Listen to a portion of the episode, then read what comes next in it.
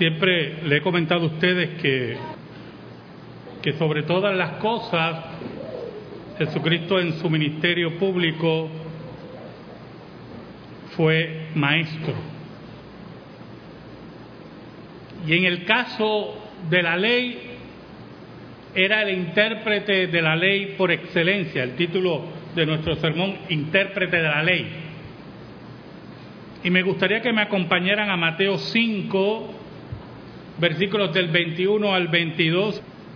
Vamos a hablar un poco de ese intérprete de la ley en este domingo donde la ley de Dios es la protagonista de nuestro culto de adoración. Mateo 5 del 21 al 22, lectura del Evangelio en la liturgia. Dice así la palabra de Dios en el nombre del Padre, del Hijo y del Espíritu Santo. Oíste que fue dicho a los antiguos, no matarás, y cualquiera que matare será culpable de juicio. Pero yo os digo que cualquiera que se enoje contra su hermano será culpable de juicio, y cualquiera que diga necio a su hermano será culpable ante el concilio, y cualquiera que le diga fatuo quedará expuesto al infierno de fuego. Oramos. Gracias te damos, Señor, en esta hora, que nuevamente por tu misericordia que no entendemos, nos permites exponer tu palabra. Yo te pido, Señor, en el nombre de Jesucristo, nuestro Salvador, que en tu misericordia inescrutable me escondas bajo la sombra de la cruz y que tú seas adorado. Llega a las necesidades de tu pueblo por tu palabra, en el poder del Espíritu Santo. Por Cristo Jesús oramos. Amén y amén. El intérprete de la ley. Cristo hace una cita del Antiguo Testamento en el versículo 21, exactamente de Éxodo 20:13 y de Deuteronomio 5:17. En esa cita, Cristo dice, oíste que fue dicho a los antiguos, Otra traducción dice, habéis oído que fue dicho por los hombres de antaño. Y esa frase nos trae unos problemas de interpretación. Porque básicamente, ¿a qué se refiere Cristo con los hombres de antaño?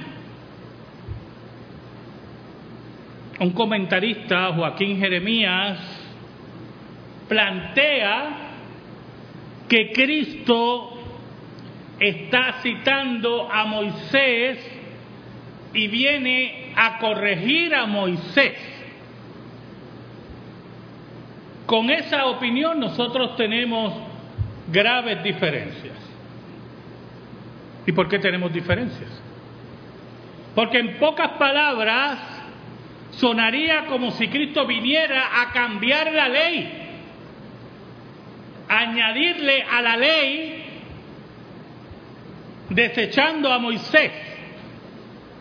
Y sabemos que Cristo antes de pronunciar esta frase había dicho en pocas palabras que la palabra de Dios era perfecta, que el cielo y la tierra pasarán, pero su palabra no iba a pasar, que nunca pasaría ni una tilde de la ley de Dios. Por lo tanto, la argumentación, por cierto, de influencia liberal, de tratar de corregir a Moisés, de tratar en pocas palabras de establecer una nueva ley diferente a la de Moisés, no aguanta la investigación, no resiste la exégesis. Ah, para aquellos que no creen en la Biblia, para aquellos que la Biblia es un, un libro de opiniones, el liberalismo teológico tiene la tendencia de presentarnos el texto bíblico como un manual de opiniones o un manual teológico. Y usted dirá, pero pastor, en la Biblia hay teología, sí hay teología, pero una cosa es teología y otra cosa es un manual teológico de diferentes opiniones, como si fuera una antología de opiniones teológicas. Y yo le comenté una vez a ustedes que yo tenía un amigo, ya no es mi amigo, yo estoy hablando con él de teología, del texto por teléfono, y me emitió una opinión por teléfono, que a mí el teléfono me, me tembló en la mano, porque él viene y dice, es como Juan, me dice, si tú lees el Evangelio de Juan, pues el Evangelio de Juan habla de nacer de nuevo. Pero eso es una opinión de Juan. Entonces, yo estaba, y yo, ajá, pues hablamos personalmente. Ah, pues está bien, y colgué, cuando lo vi personalmente, pues mire, ¿cómo estás? Tú eres un liberal, y tú estás colado aquí.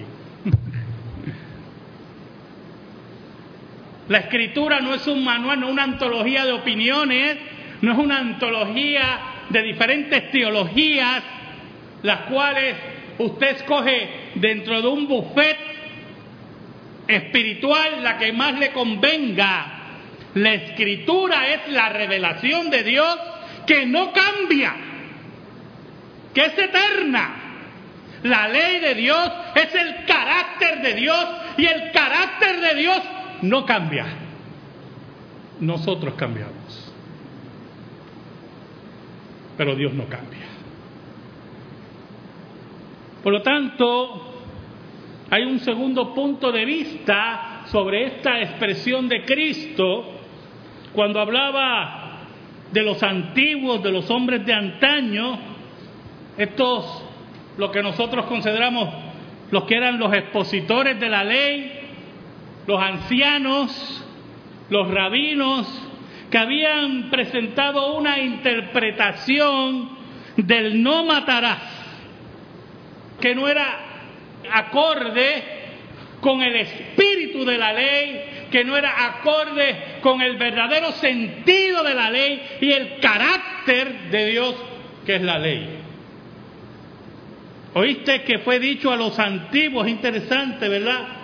Que una de las dos escuelas rabínicas muy importantes en el pasado, en el tiempo de Cristo, era la escuela de Hillel y de Chamay. Históricamente son identificadas como los padres de la antigüedad, como Cristo decía, los antiguos. Por lo tanto, desde el punto de vista de la tradición lingüística, cómo se nombraba estas escuelas, Cristo está recogiendo esa tradición lingüística y dice, fue dicho a los antiguos, fue dicho por los antiguos, fue dicho por los padres de la antigüedad, no matarás y cualquiera que matare será culpable de juicio. Pero usted pensará, y tenemos que añadir a esto, pero pastor, es que es correcto también, no matarás.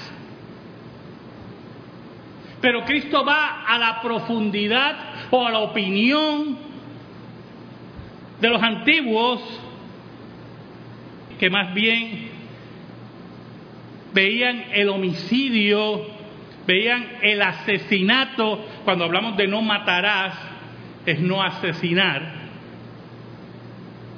como un acto físico únicamente como una ejecución física, una violación física de la ley de Dios. Cristo quería ir al corazón de la ley, al corazón más bien del ser humano. ¿Dónde comienza el homicidio? ¿Dónde comienza el asesinato? ¿Sabe, hermano? En los diez mandamientos no dice que el que mate tiene que recibir la pena de muerte. Los diez mandamientos dicen, no matarás. Todas las otras consecuencias se sacan por todo el cuerpo de la ley y por lo que ocurrió en Génesis del pacto con Noé.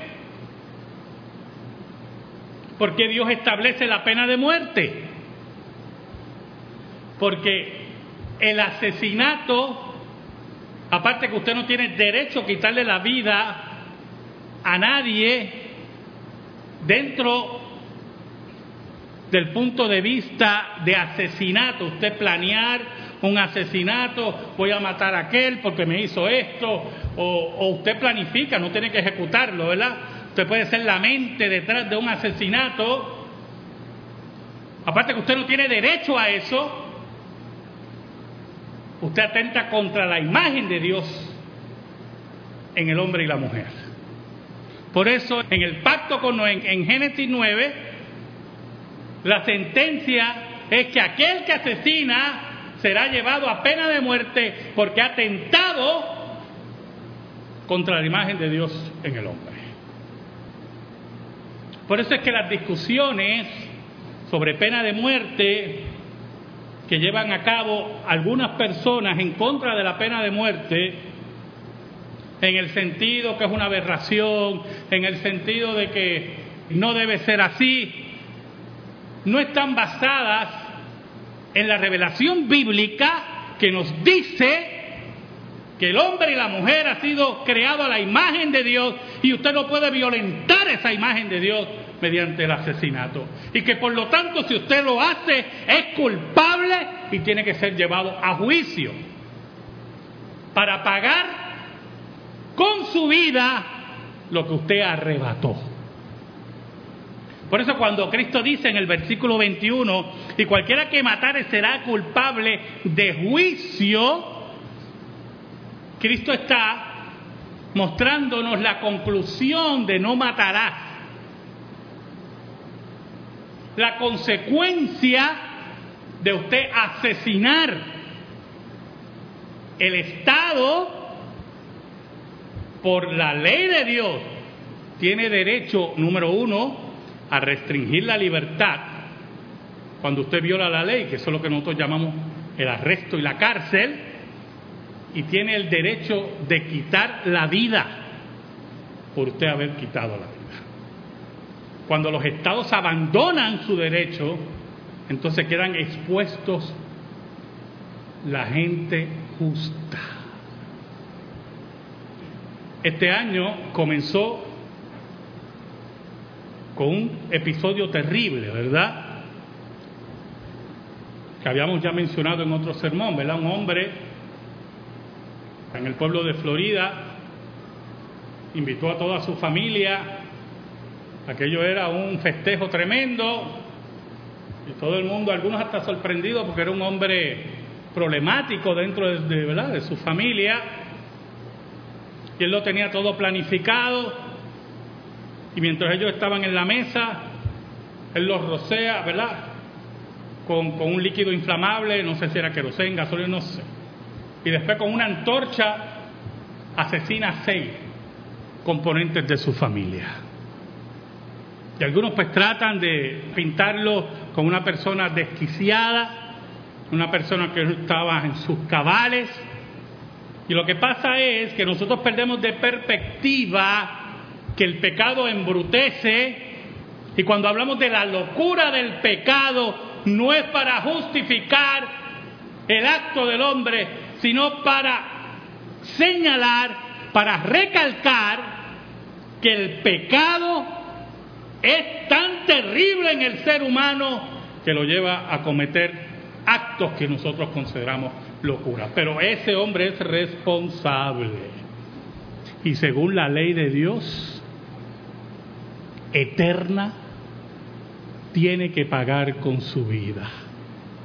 Pero el Estado puertorriqueño, desde el 1950, con la redacción de la Constitución de Puerto Rico, abolió la pena de muerte ratificada posteriormente en 1951 con una votación e inaugurada en 1952, exactamente el 25 de julio de 1952, la Constitución de Puerto Rico prohíbe la pena de muerte, lo cual es un acto de hipocresía.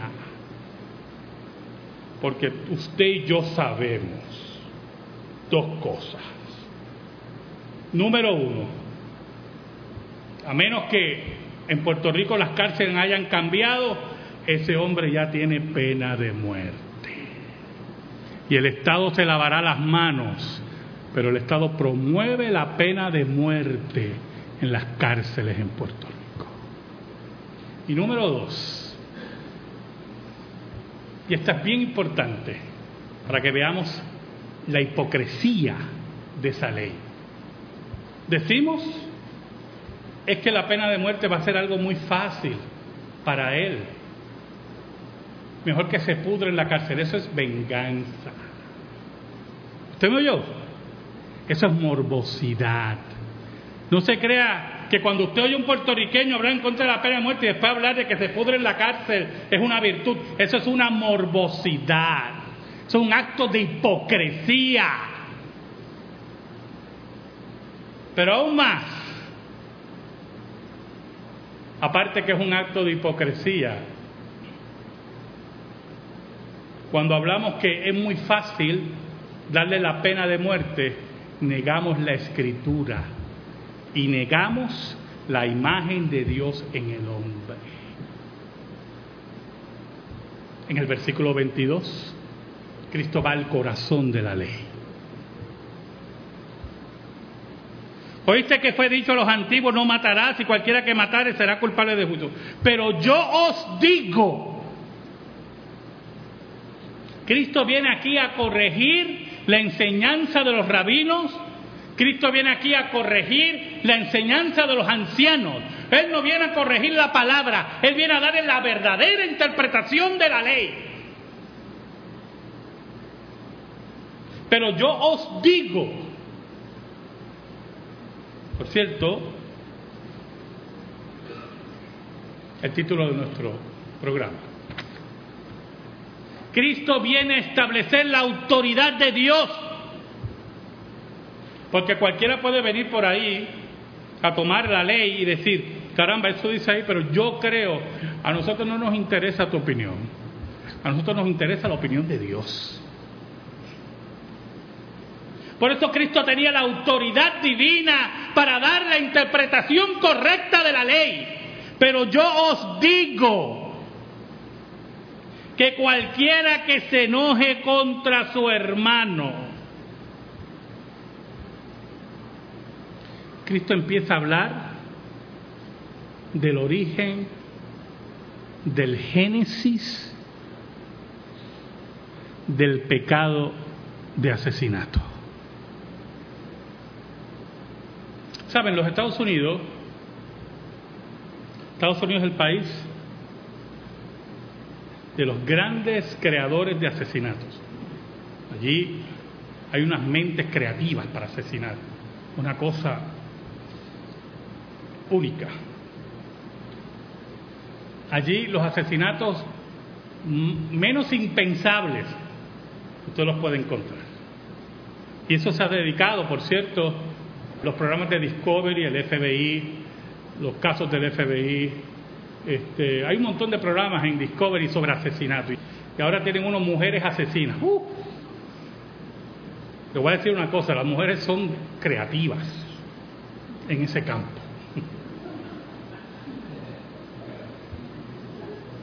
Es una cosa increíble. Pero hubo un caso en particular en California de dos hermanos que pertenecían a una familia muy acaudalada. Un día, ellos llamaron a la policía porque encontraron a sus padres asesinados en su mansión, creo que era en Beverly Hills. Y mientras iba la investigación policial, también tengo que decir eso, los medios de investigación en Estados Unidos son increíbles. Aquí palidecemos de eso. Se descubre que aparentemente fue un complot de los hermanos. Los hermanos planificaron el asesinato de sus padres para adquirir la fortuna de sus padres, para heredar la fortuna de sus padres. Pero ¿cómo comenzó eso? En el análisis, en el juicio, todo comienza, hermano, con la avaricia que nace en el corazón de esos hermanos. Con la avaricia de tener las cosas ahora, de obtener las comodidades ahora, de obtener la facilidad de la chequera ahora. Ellos lo negaron, ¿verdad? Usted sabe que lo, solamente dos o tres asesinos confiesan, todos lo niegan, todos lo niegan. Pero en el juicio, estuve leyendo mucho de ese juicio, me impresionó mucho. Se dice que el primer día que se supo del asesinato de los padres, uno de los hermanos salió con una tarjeta de crédito del padre y compró una sortija de no sé de mil y pico de dólares. Y yo no sé, yo no sé, ¿verdad, hermano? Si usted encuentra a sus padres, yo no lo quiero asesinado, dudo que usted vaya a, a, a Gordon's y a Sales ese día llorando a comprarse una sortija de mil y pico de dólares. Fue una de las pruebas que trajeron la fiscalía contra estos jóvenes. Todo empezó con la avaricia. Todo empezó con la envidia. Y Cristo va al corazón, pero yo os digo que cualquiera que se enoja contra su hermano será culpable de juicio, será culpado como asesino, dice Jesús. Y cualquiera que diga necio a su hermano, una otra traducción dice que cualquiera que le diga a su hermano estúpido, será culpable ante el concilio. Otra traducción dice, merece ser condenado a muerte por la Corte Suprema. Y cualquiera, añade Jesús, que diga necio a su hermano, otra traducción dice, y cualquiera que le diga idiota, merece ser echado en el infierno de fuego. Y yo cuando estudiaba, ¿verdad?, para este sermón, yo no quería profundizar en cada detalle de lo de necio, de lo de fatuo, sino de la interpretación de Cristo, el intérprete de la ley por excelencia. Cristo te está diciendo que el origen del pecado no es el acto, está en el corazón. Y tú tienes que luchar contra tu pecado en el corazón y no permitir que ese pecado florezca, porque ese pecado te va a llevar a los actos innombrables que Cristo menciona.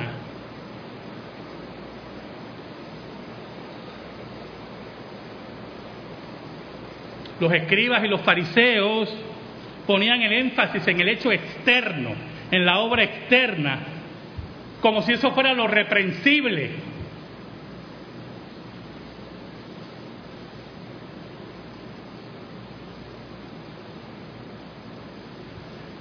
Hermano,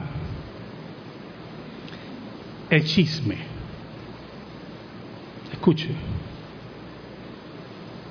¿dónde nace el chisme? En el corazón. ¿Dónde nacen los adulterios? En el corazón. Cristo lo dijo, ¿dónde nacen los pecados? En el corazón. Ahí está la gran batalla. Ahí está la gran lucha. Yo le decía a los caballeros en esta tarde, en una lectura que hizo el hermano Roberto Pineda en el devocional el jueves, cuando el apóstol Pablo nos hablaba del enojo, decía que no permitas que se ponga el sol sobre tu enojo, o sea, que no pasen los días. Y añade el apóstol Pablo no deis lugar al diablo. Y el hermano Efraín trajo un ejemplo de una persona en particular que una vez le dijo, mira, esta mañana tuve una lucha con el diablo tremenda. Entonces el hermano Efraín dice, ¿cómo habrá sido eso, verdad? Una lucha contra el diablo. Usted piensa en un ring de boxeo, ¿verdad? ¿Sabes algo, hermano? Cuando tú dices eso, por cierto, una forma soberbia, cuando ya tú tienes una lucha con el diablo a esos niveles de ring boxístico, es que ya le diste lugar. Es que le diste lugar. Y Cristo nos está invitando en la correcta interpretación de la ley, que no deis lugar al diablo en tu corazón, ni al chisme, ni al adulterio, ni al insulto, porque quebrantas la ley de Dios, de no mirar a la mujer ajena, de no matar, de no robar, de no difamar, de no levantar falso testimonio. Ahí está nuestra verdadera lucha, en nuestro corazón. Cuando le das lugar a Satanás y permites que el acto, ese lucha, salga como acto externo, ya Satanás ganó la primera batalla. Ya agrió tu vida, ya agrió la vida de tu hermano, ya busca la forma de destruir tu hogar. Por eso Cristo termina en ese versículo 22 con la imagen del infierno de fuego. ¿Por qué la imagen de infierno de fuego? Eso me, me trabajó mucho. ¿Sabe? La palabra infierno ahí viene del latín, inferno, y viene del griego geena. El geena era lo que nosotros conocemos como el vertedero, que le llamamos el crematorio. Y cuando pasábamos, los que se deben acordar, cuando existía el crematorio en San Juan, y usted veía antes un humo que había ahí tremendo y un olor, pues quemaban la basura. Pues el Geena era el lugar del crematorio en Jerusalén, a las afueras de Jerusalén, y allí tiraban cuerpos muertos, y allí tiraban la basura, y siempre estaba encendido. Por eso Cristo toma la imagen del Geena para que la gente entendiera la condenación del infierno. Es una condena continua a aquellos que niegan la ley de Dios y se rebelan contra la ley de Dios y no se arrepienten de su pecado, téngalo por seguro que su fin será el infierno de fuego. La violencia contra la ley de Dios es la condenación eterna, dice Cristo. La mala interpretación de la ley de Dios es la condenación eterna. ¿Qué es lo terrible, hermanos, de malinterpretar la ley de Dios. ¿En qué reside lo terrible de malinterpretar la ley de Dios? Reside, hermano, que tergiversar la ley de Dios te aleja de Dios. Porque vas a llamar pecado a lo que no es pecado y vas a señalar lo que no debes señalar, vas a cerrar el blanco. Pero cuando tienes una correcta interpretación de la ley de Dios, esa ley de Dios limpia tu vida. Santifícalos en tu verdad, dijo Cristo. Tu palabra es la verdad.